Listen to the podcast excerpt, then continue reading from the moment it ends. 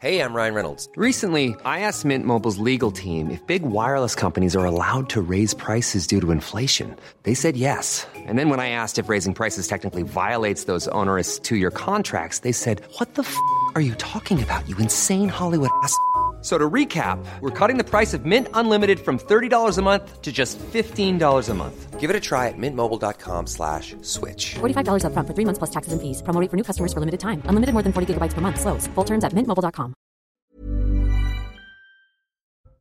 La France en alerte maximale après l'attaque au couteau dans un lycée d'Arras vendredi. L'urgence attentat a été activée ce samedi. Deux des lieux les plus connus au monde ont été évacués après des alertes à la bombe. La ville d'Arras pleure Dominique Bernard, professeur de français, tué ce vendredi dans une attaque au couteau. De nombreux élèves sont venus lui rendre hommage ce samedi. Certains se sont rendus à la cellule d'écoute mise en place dans l'établissement.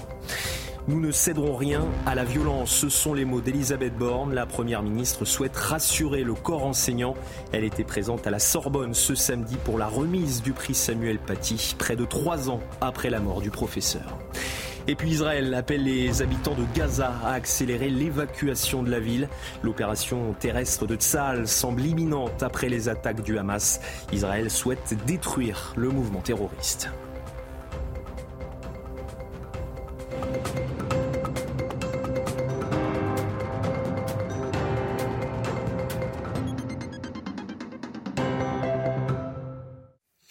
Bonsoir à tous et très heureux de vous retrouver sur CNews. On commence ce journal avec ces alertes à la bombe. Ce samedi, le château de Versailles et le musée du Louvre ont dû être évacués. Des évacuations qui interviennent alors que la France est passée ce vendredi en alerte urgence attentat après l'attaque dans un lycée d'Arras où un professeur a été tué. Retour sur cette journée sous haute tension avec Dounia Tengour. Des scènes de confusion, des mouvements de foule et des milliers de visiteurs interloqués. Samedi matin, le musée du Louvre a dû fermer ses portes et évacuer ses visiteurs pour des raisons de sécurité. Après avoir reçu un message écrit faisant état d'un risque pour le musée et pour ses visiteurs, quelques heures plus tard, c'est au tour du château de Versailles d'être évacué en raison d'une alerte à la bombe.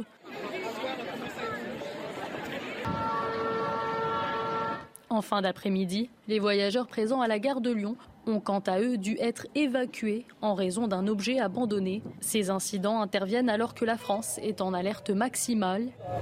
7000 soldats de l'opération Sentinelle vont être déployés dans l'ensemble du territoire et ce, jusqu'à nouvel ordre. Gabriel Attal était à Arras ce samedi. Le ministre de l'Éducation nationale a rencontré des professeurs au lycée Gambetta après l'attaque au couteau de vendredi. Une cellule d'écoute psychologique a été mise en place dans l'établissement. Il déplore un drame effroyable et annonce une minute de silence dans les établissements scolaires ce lundi en hommage à Dominique Bernard, professeur de français tué ce vendredi. Et ils étaient nombreux, justement, eh bien, ce samedi à Arras pour rendre hommage à Dominique Bernard. Élèves, parents d'élèves et anciens collègues se sont rendus au lycée Gambetta. Une présence, selon eux, nécessaire après le drame.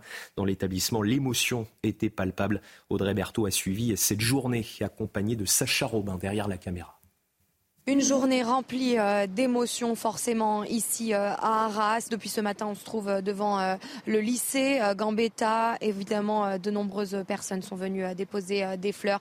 Des milliers de personnes sont venues depuis ce matin. Il y a une émotion très forte, un climat très très dur, très compliqué pour les habitants d'Arras. Je vous propose d'en écouter quelques-uns. Je sais pas, j'espère juste que, ces choses-là, elles se reproduiront plus. Quoi. Il faut plus que ça il faut plus, enfin là, je, je veux plus ça pour, euh, pour, mes, pour mes sœurs, pour mes petits frères, pour, euh, pour les autres élèves, pour nous, en fait, les générations futures, je veux, on n'en veut plus, on ne veut pas. Je n'ai pas eu le temps de le remercier ou de lui dire au revoir. Et euh, pour moi, venir ici, ça symbolise ça, entre guillemets. Je suis jamais allée en cellule psychologique, mais là, j'en ressens vraiment le besoin. Euh, vu ce qui s'est passé. Déjà, les événements de Samuel Paty, ça m'avait affecté parce que j'ai pensé à mes professeurs. Mais là, le fait que ce soit vraiment un professeur que j'ai eu, ça m'affecte encore plus. Puis euh, Monsieur Dousseau, qui est mon prof de philosophie aussi, qui a été un peu impliqué, même s'il n'a pas été blessé.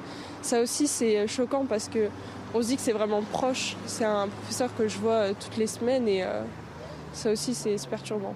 C'est bien de, au lieu de tout fermer, c'est mieux de laisser ouvert, oui, que, tout le monde puisse venir et faire le, le deuil entre guillemets plus ou moins rapidement. Il faut continuer, il ne faut pas fermer l'établissement justement et pas il faut résister au terrorisme justement. Donc voilà pour toutes ces euh, personnes qui sont venues euh, euh, se recueillir depuis ce matin. Une minute de silence sera observée lundi à 14h dans tous les collèges et lycées de France. C'est Gabriel Attal, le ministre de l'Éducation nationale, qui l'a annoncé cet après-midi. Et tous les cours seront annulés avant 10h du matin pour permettre aux professeurs de se retrouver ensemble et de discuter sur la suite après ce terrible drame.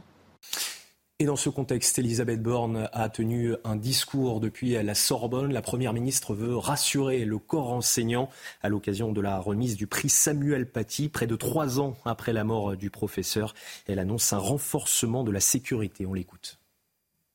On n'enseigne pas dans l'angoisse, on n'apprend pas la peur au ventre. Alors, nous ne céderons rien à la violence. Nous lui ferons face et nous la combattrons. Je veux le dire à tous les enseignants, nous serons au rendez-vous pour assurer votre sécurité. Et d'ores et déjà, des mesures importantes ont été prises. Je veux le dire aux élèves, aux parents, mon gouvernement, les préfets, toutes les forces de sécurité intérieure sont mobilisées. Et si l'exécutif tente de faire face à la crise, l'opposition et notamment la droite demandent des comptes. Comment un suspect fiché S et suivi par la DGSI a-t-il pu passer à l'acte de nationalité russe? Que faisait-il encore sur le territoire? Voici quelques-unes des questions que se pose le Rassemblement national ou les Républicains. Clémence Barbier. Après une minute de recueillement à l'Assemblée nationale, la colère et les premières questions de l'opposition. Que faisait le suspect du meurtre du professeur à Arras, fiché S, sur le territoire français? Parce que nous assistons à une succession de failles sans précédent dans la chaîne des responsabilités. Cet énième attentat perpétré sur le sol français devrait provoquer la démission du ministre de l'Intérieur. De nationalité russe, Mohamed M était suivi par les services de renseignement. Arrivé avant l'âge de 13 ans, impossible pour lui d'être expulsé. La restauration de l'état d'urgence est nécessaire, selon Éric Ciotti. Je demande au président de la République d'activer immédiatement l'état d'urgence. Cela permettra de faciliter les perquisitions administratives, d'interdire les manifestations et d'assigner à résidence. Des mesures qui vont trop vite selon la gauche, qui plaide d'abord pour l'unité nationale. On est dans la surenchère, dans l'emballement, euh, dans un moment où, à l'inverse, on doit être dans la solidarité, dans la compréhension, dans l'accompagnement euh, des élèves, des proches, de toute une communauté éducative. Une audition de Gérald Darmanin a été demandée par le Rassemblement national dès la semaine prochaine à l'Assemblée. C'est l'une des autres conséquences de l'attaque du Hamas en Israël. Depuis une semaine, les actes antisémites augmentent sur le territoire français. Le ministre de l'Intérieur, Gérald Darmanin, a fait le point sur la situation ce samedi. On l'écoute. Je voudrais euh, informer les Français que 65 interpellations ont eu lieu en lien direct avec des actes antisémites. 23 euh, de ces 65 euh, interpellés étaient des étrangers. La consigne que j'ai donnée à l'ensemble des préfets de la République, c'est de, de, dégradation et de retrait du titre de séjour systématique de l'ensemble de ces étrangers. Ces consignes sont appliquées. Dix de ces étrangers sont en centre de rétention administratif en attendant une expulsion ou euh, détenus en prison pour euh, deux d'entre eux. Dans le reste de l'actualité, alors que l'offensive du Tzal semble imminente, le Premier ministre israélien Benjamin Netanyahou a rendu visite à ses troupes près de la bande de Gaza.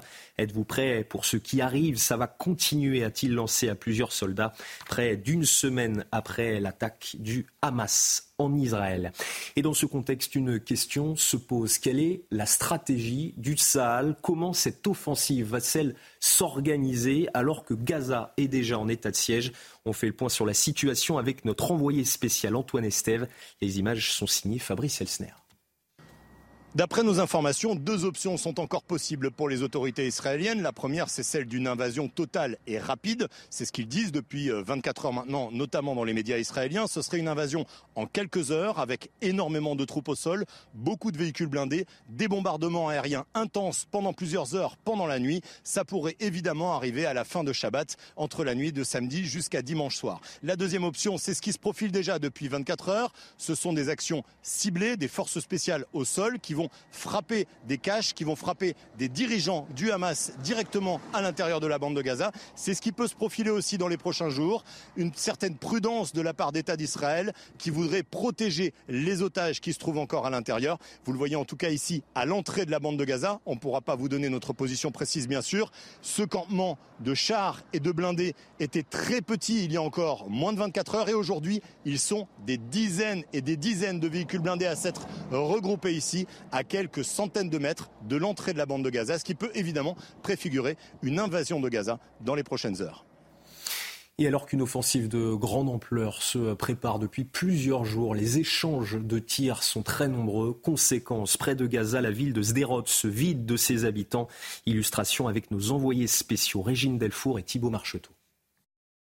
Nous sommes à Sderot, au nord-est de la bande de Gaza, et regardez ces rues qui sont désertes. Elles sont désertes puisque la ville est très souvent prise pour cible avec des tirs de roquettes. Et le samedi 7 octobre, lors des attaques du Hamas, le commissariat a lui a été investi par une dizaine de terroristes. Et regardez ce qu'il reste du commissariat. Il était totalement détruit par les militaires puisque, en fait, les militaires et les policiers avaient peur qu'il reste encore des explosions à l'intérieur euh, du commissariat.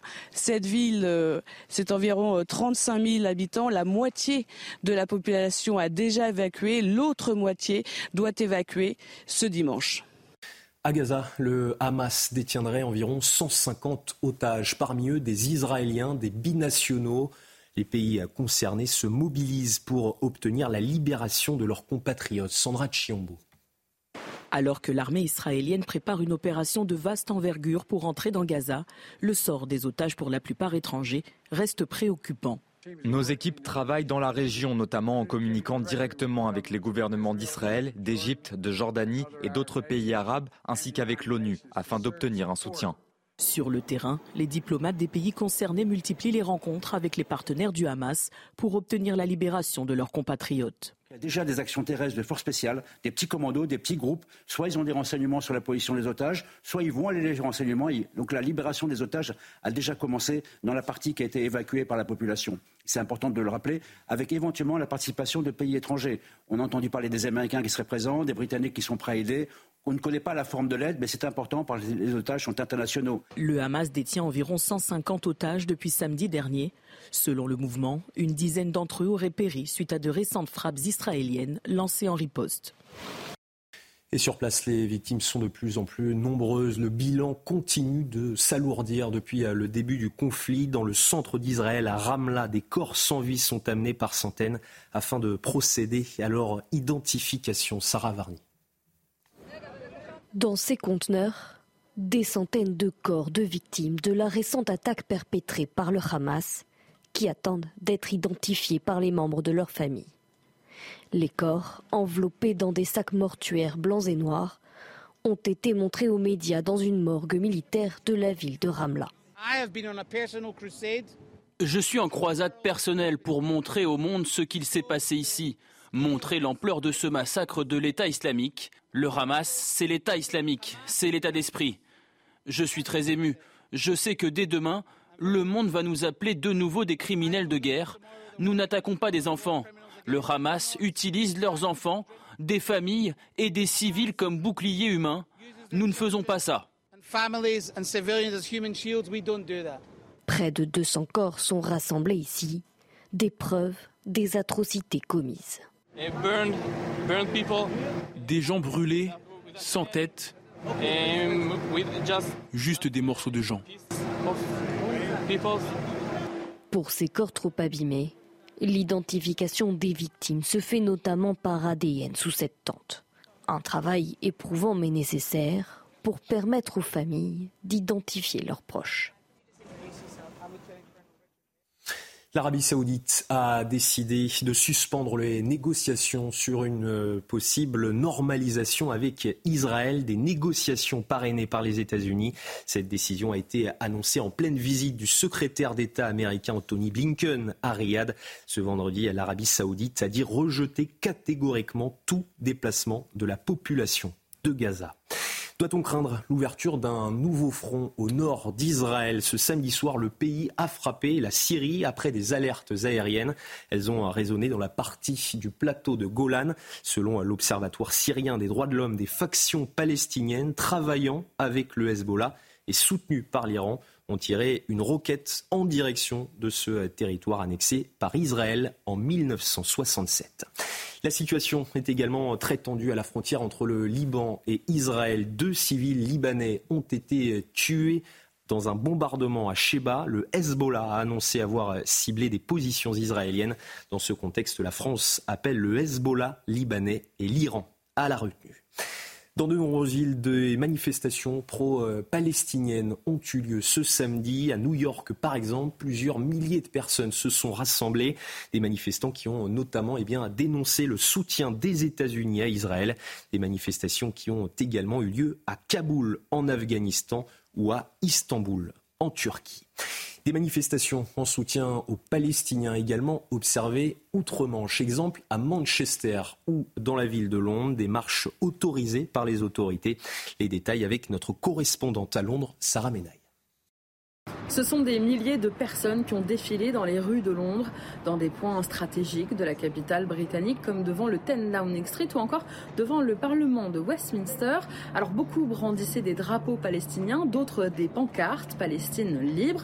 La Metropolitan Police de Londres, de son côté, avait déployé plus de 1000 de ses agents dans les rues de la capitale et avait indiqué, avait prévenu que quiconque eh bien, apporterait son soutien pendant cette manifestation au groupe terroriste du Hamas eh bien, se verrait arrêté immédiatement. Alors la manifestation était organisée par le groupe de solidarité avec la Palestine et ces manifestants eh bien, réclamaient l'interruption immédiate de l'intervention militaire israélienne dans la bande de Gaza. Des manifestants qui dénonçaient aussi eh bien, le soutien du Premier ministre britannique Rishi Sunak euh, au gouvernement israélien. Un Premier ministre britannique qui a d'ailleurs euh, dénoncé, je cite cette semaine, hein, une augmentation répugnante des actes antisémites dans le pays ces derniers jours. Rishi Sunak a d'ailleurs promis une aide, hein, une augmentation de près de 3 millions d'euros d'aide pour la communauté juive et pour assurer sa protection. Alors que, euh, eh bien, cette semaine à Londres, c'est un restaurant cachère du nord de la capitale qui a été vandalisé et que deux écoles juives du même quartier ont dû fermer par précaution. Dans un instant, votre journal des sports. Et on démarre ce journal des sports avec la Coupe du Monde de rugby et le choc entre la Nouvelle-Zélande et l'Irlande a tenu toutes ses promesses et ce sont les Blacks qui sortent vainqueurs de cette affiche. Victoire 28-24. Les Néo-Zélandais ont souffert mais n'ont jamais été menés par le 15 du trèfle durant ce match. Les triples champions du monde atteignent une nouvelle fois le dernier carré. De son côté, l'Irlande échoue une nouvelle fois aux portes des euh, demi-finales. Les Blacks affronteront l'Argentine pour une place en finale. Et plus tôt dans la journée, c'est l'Argentine qui s'est euh, imposée face au Pays de Galles. Victoire 29-17. Les Pumas sont en demi-finale pour la première fois depuis 2015. Ils ont pourtant été menés pendant plus d'une heure par les Gallois. Les Argentins ont réussi à renverser le match grâce à deux essais consécutifs dans un vélodrome en fusion. Les Argentins filent dans le dernier carré. Ils auront un gros défi au prochain tour puisqu'ils affronteront la Nouvelle-Zélande. Et puis c'est le jour J. Ce dimanche, l'équipe de France affronte eh bien, l'Afrique du Sud au Stade de France. Objectif, aller chercher une place en demi-finale. C'est le match que tout le monde attend maintenant depuis près d'une semaine. Le 15 de France va devoir réaliser un gros match sur le terrain et pour ça, les Bleus comptent bien évidemment sur leurs supporters. Naïm Moniol. Les Sudaf sont prévenus. Ce soir, leurs oreilles vont siffler. and get some of the noises that normally happens in the game, the crowd, like the sounds that the, the, the crowd make, the songs that they sing. En effet, ils seront 15 sur le terrain, mais surtout 80 000 en tribune à défier le champion du monde. Une ambiance impressionnante que les box ont déjà expérimentée sur le sol français. We remember in Marseille, we couldn't even hear each other. You know, that's the important thing, getting the, the, the comms through. And, and we learned from that. Je me souviens d'une action où Sekou euh, se fait pénaliser euh, et il y avait eu un tel, euh, de tels sifflements que, enfin voilà, c'était incroyable. Depuis ce test match en novembre dernier jusqu'au quart de finale de ce soir à Saint-Denis, l'engouement du public n'a fait qu'augmenter à mesure que les joueurs de Fabien Galtier ont épaissi leur statut de favori dans un stade devenu progressivement leur forteresse. Depuis quelque temps, on sent que le public a envie d'aider de, d'aider les joueurs, pas simplement de célébrer les points marqués, mais de soutenir un plaquage offensif, de soutenir euh, euh, l'équipe quand euh, il s'agit de défendre la ligne dans les situations dangereuses. Et ça, c'est assez remarquable, c'est une évolution qui me paraît super intéressante pour que notre équipe continue à se développer. Dès lors, l'idée d'une finale avant la lettre et le retour d'un Antoine Dupont titulaire permettent d'espérer une soirée mémorable sur l'échelle des décibels. C'est en tout cas le souhait de tout le groupe. On a besoin de, ce public qui nous, qui nous pousse et qui nous a toujours poussé depuis, euh, depuis que je porte ce maillot bleu en tout cas. C'était déjà un Stade de France à guichet fermé qui avait permis aux Bleus de renverser les Blacks lors du match d'ouverture. Il faudra au moins ça encore pour éliminer l'Afrique du Sud ce soir et s'ouvrir la route des demi-finales. Et on termine ce journal des sports avec de la MotoGP. Jorge Martin a remporté ce samedi la course sprint en Indonésie. Le pilote de l'écurie Pramac, pourtant parti sixième, est remonté lentement mais sûrement pour dépasser le leader Maverick Vignales au neuvième tour. Une victoire qui lui permet de prendre la tête au classement des pilotes devant Francesco Bagnaia. Grand Prix d'Indonésie ce dimanche à 9h du matin en direct sur Canal+. Voilà, c'est la fin de ce journal, mais restez bien avec nous. Dans un instant, une nouvelle édition largement consacrée à la situation en France. Le pays est en alerte maximale après l'attaque au couteau dans un lycée d'Arras ce vendredi. Retrouvez tous nos programmes et plus sur cnews.fr.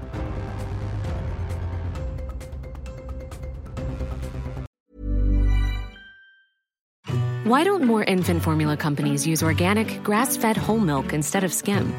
Why don't more infant formula companies use the latest breast milk science? Why don't more infant formula companies run their own clinical trials? Why don't more infant formula companies use more of the proteins found in breast milk? Why don't more infant formula companies have their own factories instead of outsourcing their manufacturing? We wondered the same thing. So we made ByHeart, a better formula for formula. Learn more at byheart.com.